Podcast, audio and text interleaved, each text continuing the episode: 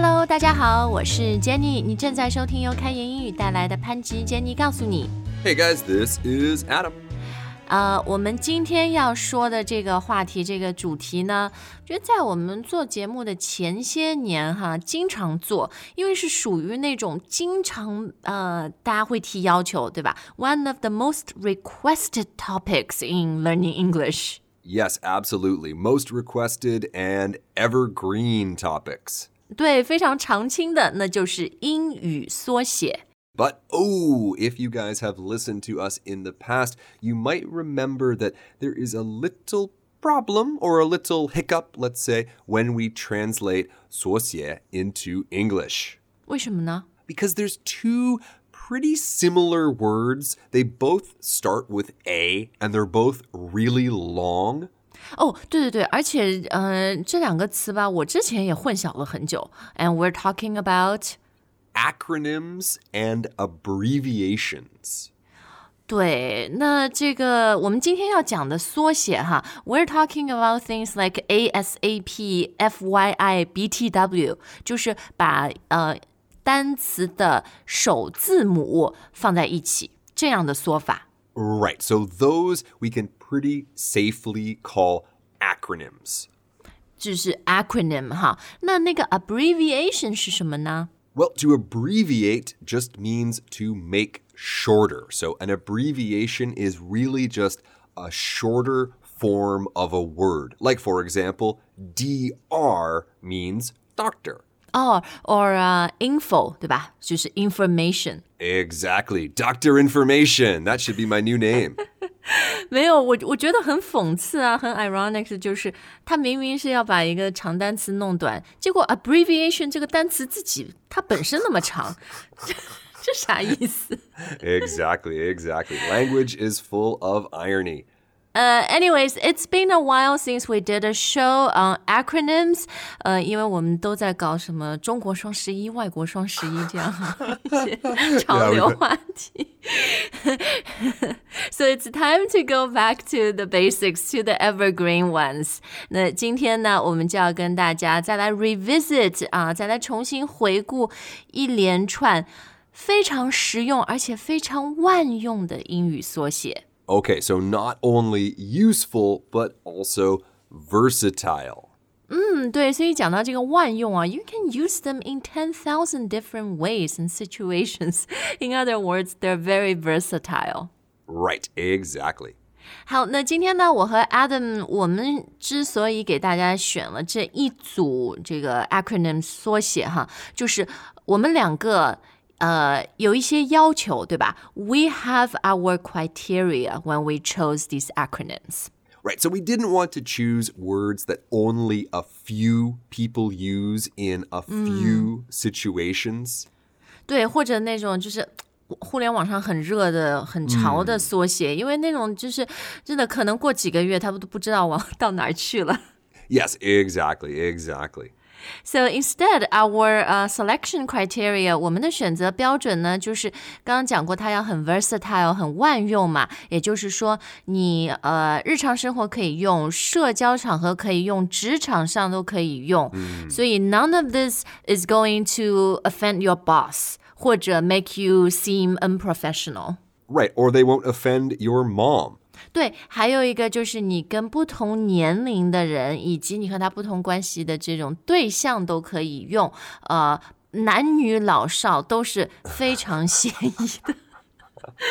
老婆、老板都 OK，嗯、l i k e we said, no one's gonna get offended，呃，不会觉得，因为有些缩写有的时候它可能有点不不文明哈。嗯，They are very clean, very safe, and also 男女老少 they will understand them，就是 native speaker 每个人都会懂，就是一个外婆一个奶奶也会懂。 That's right. Now, one other thing about all of the phrases we're using today is that you can write them down or you can say them out loud. 对，就是你可以像说一个单词一样的，直接把这个缩写以字母首字母形式说出来哈。比如说，哎，Let's waste no time. Let's uh talk about this ASAP or ASAP. Okay, I was waiting for that one, Jenny. You nailed it. So ASAP or ASAP means as soon as possible. 对，就是赶快赶快，越快越好，现在就做，是不是？Exactly, exactly. So this one is kind of special because we can read out the letters individually, or we can just say the word ASAP. I need this ASAP. 对，呃，因为有一些缩写它是这样念不出来的，比如说下面一个 Fewy? Fewy? Fee? fi Fi. f y i， right, right. So FYI, of course, means for your information. 对，这个意思呢，就是呃，告诉你一下，对吧？呃有一个呃信息要给到你。 Right, exactly. Now, we should be a little bit careful with this one, not because the phrase is offensive or will offend anyone, but sometimes people use this in a way to show, I know more than you. Um, Jenny, FYI, you can't say Effie. 啊、所以如果你语气不好的话，可能给人的感觉就是你在你在嘲笑他，你连这个都不知道。F Y I，我来告诉你一下。 Mm, right. So, one way that you can avoid sounding like a know it all or some kind of a jerk is to say just an FYI or just a little FYI. 对，英文里面只要加 just 什么什么，就觉得婉转很多哈，客气很多。 Absolutely. Absolutely. 嗯，好，那 speaking of 呃，就是 acronyms that 你不能像单像 ASAP 那样说出来的，还有接下来这个 Right. BTW. BTW which stands for By the way, OK，那也就是 by the way 的缩写。 That's right. Now, I know earlier we said that all of these we read out loud, and I'm sure some people do say BTW. But think about this for a second. By the way, that's a very short phrase. One, two, three. By the way. BTW is actually longer. So this is not something that people say as much, but you will definitely write this one down. 哦，对，呃，你刚刚这 point 很好啊，因为 BTW 都是 consonants，里面没有 vowel，所以说起来就是对，it doesn't flow 是吧？没有元音。 Well, that's true too. You can't really say it, but the name of the letter W is quite long. That's the same length as by the way. So you're just wasting time. 是，哎，嗯、b t w 和 FYI 有什么区别啊？因为乍一看还挺像的哈。 Well, they can both be used to add information to a conversation, but BTW can also be used to ask a question, like, by the way, Jenny, how is your new bike? 嗯，对，或者就跟中文很像。哎，我顺便说一句，比如你正好去便利店，哦、b y the way，can you bring me back something，对吧？这这个时候你就不会说 F Y I 怎么怎么样。 FYI, I need some toilet paper. 好，那看完了 B 打头的 BTW，我们接下来另外还有一个以 B 打头的缩写呢，就是 BYO. which stands for Bring your own. Actually, this one looks kind of strange to me because I usually see it as BYOB. Bring your own booze. But I'm happy to see that probably because a lot of people don't drink, that you can BYO anything. anything，是是是，就自带哈。但是呢，最早以前出现好像就是对说的你自己带酒。比如说有一些饭店，他会说你可以 BYO，但他可能要收你一点开瓶费之类的，对吧？ Right, exactly. 或者是什么有一些 party，就是 you need to BYO，你要自己带吃的东西，自己带酒来贡献，我们不会提供。 Right, right. Kind of sounds like a boring party, doesn't it? 没有啊，不是好多 potluck 都是啊聚餐，不然给 host 压力很大嘛。 Right. Well, maybe one way the host can relieve some pressure is to have some kind of DIY activity, like DIY pizza or DIY dessert. 哦，对对对，这个我给我孩子开 party，经常就是啊，叫小朋友 DIY pizza，因为又是给他们一件事情可以做，而且他们自己就觉得很有意思，而且妈妈还不用烧饭。Give her a break, right? 对，小朋友都很喜欢，好吧？就是啊，来开 DIY pizza party 了。So DIY simply means to Do it yourself. 嗯自己做啊。其实呃，不是有很多的这种呃 workshop，现在就是你可以 DIY。Everything and anything from 一个杯子、一个 mug to even like a 什么皮包、皮夹子之类的。 Absolutely. Actually, I'm just thinking now maybe we should try doing a DIY show. Maybe we can give people the software and give them some tips. 做你自己的范吉杰尼告诉你哈。That's a good idea. I think it would be fun. I think it would be fun. What's the ETA on that？你觉得 The 什么时候可以？什么可以是执行？ Yeah, exactly. There's there's a few things on the to-do list before that. In any case, ETA, great phrase, estimated time of arrival. 对，所以这个呢，呃，它更早是用在就是坐飞机啊什么，对吧？ 这个航班 ETA 是什么时候？什么时候预计会到达？ Yes, absolutely. So you will see this at the airport, but you will also use this if you are meeting your friends somewhere. You can ask, "Hey, what's your E ETA?"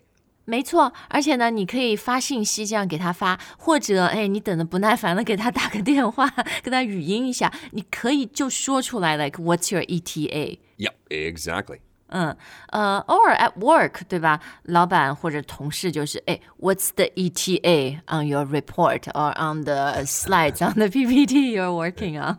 Exactly, exactly. How or uh, maybe your boss will really appreciate your POV in your report. Perhaps, perhaps. So your POV is your point of view.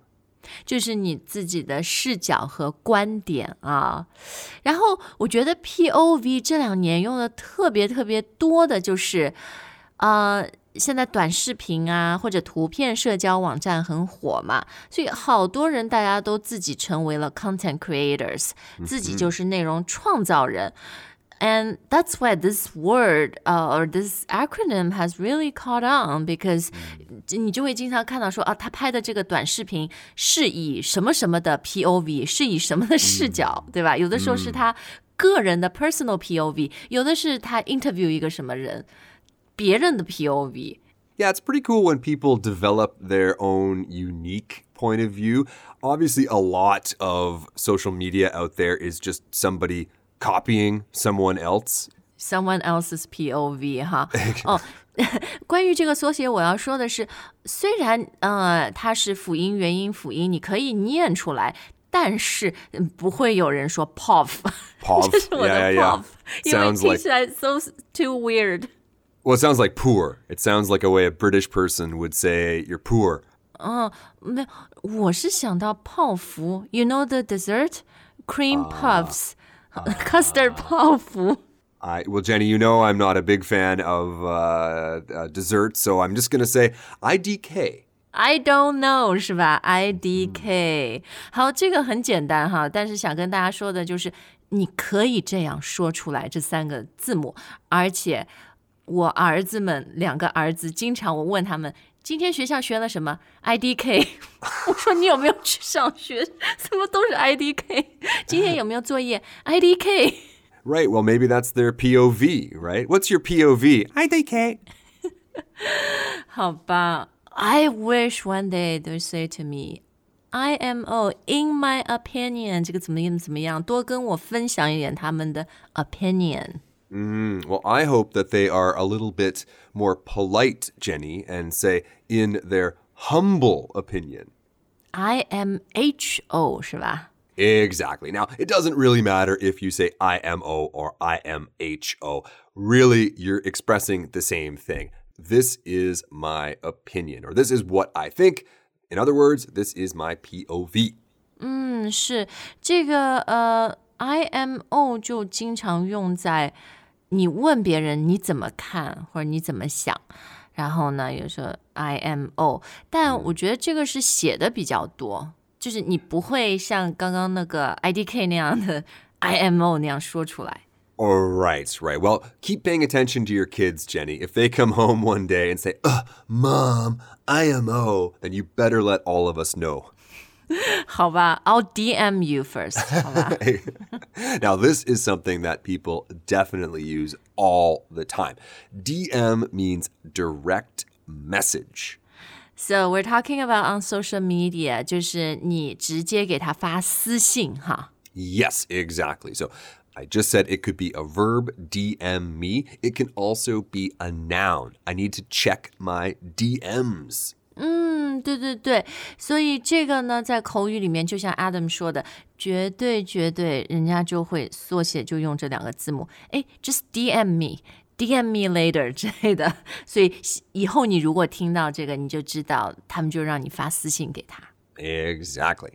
好，那我们今天缩写的节目呢，就已经到了尾声了。最后要分享的两个缩写，呃，这个是职场上面，and it certainly started with the business world。但哎，其实每个人日常生活当中，你都要算自己的付出和回报的百，这个是不是成正比哈？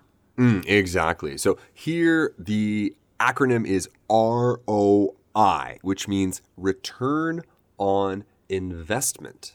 对，这个 investment 就是投资，那么你的 return 就是投资的收益、投资回报率。 Exactly. But of course, not all of us are investors. Not all of us really understand investing. That's really not a problem because you can use this phrase in other parts of your life as well. For example, education. or time, right？比如说，我花很多时间去做一件事情、b u t you know，呃、d o e s the ROI make sense？我 Right. 嗯，我的这个投入和回报成正比吗？或者像 Adam 说的那个，对吧？教育啊、有一些私立学校特别特别贵。啊 ROI with my kid make sense 吗？ right, right, exactly. 好，那我们今天节目最后一个要分享的缩写是什么呢？ Well, this is a great one to have right at the end. TLDR. 这个我还记得以前跟大家讲过，因为我当时跟大家分享这个缩写的时候，是我刚刚学到它，然后就非常的 excited。 Right, right, exactly. So this one stands for too long didn't read. Yeah, and I just noticed like maybe two or three years ago，我就开始听很多人口语里面会问你说，So what's the TLDR? Or Give us, give me the TLDR of this. 我之前说啊，是你要啥？后来去 Google 了一下，才发现，Oh, too long didn't read. Right. So in that case, it basically means the summary. Give me the summary. I don't want the whole story. The story is too long. Give me the abbreviated version. 嗯，就是你快速的告诉我，或者就像 Adam 说，你来 summarize 一下，是吧？ Exactly, exactly. 好，那我们今天的节目就到这儿。希望所有这些实用而且很万用的英语缩写对你来说，哈，听这一期节目，very good ROI，投资回报率非常的高。 Yes, yes, yes. And let us know what you guys think about that DIY show idea. We'd love to listen to your shows too. 对，我们可以先海选一下，或者让大家票选，最后胜出的朋友可以成为我们的接班人。 Oh, our successors. Yes, we can pass the baton on to the next generation. 好，那谢谢大家收听我们今天的节目。We look forward to seeing you next time. All right, bye for now.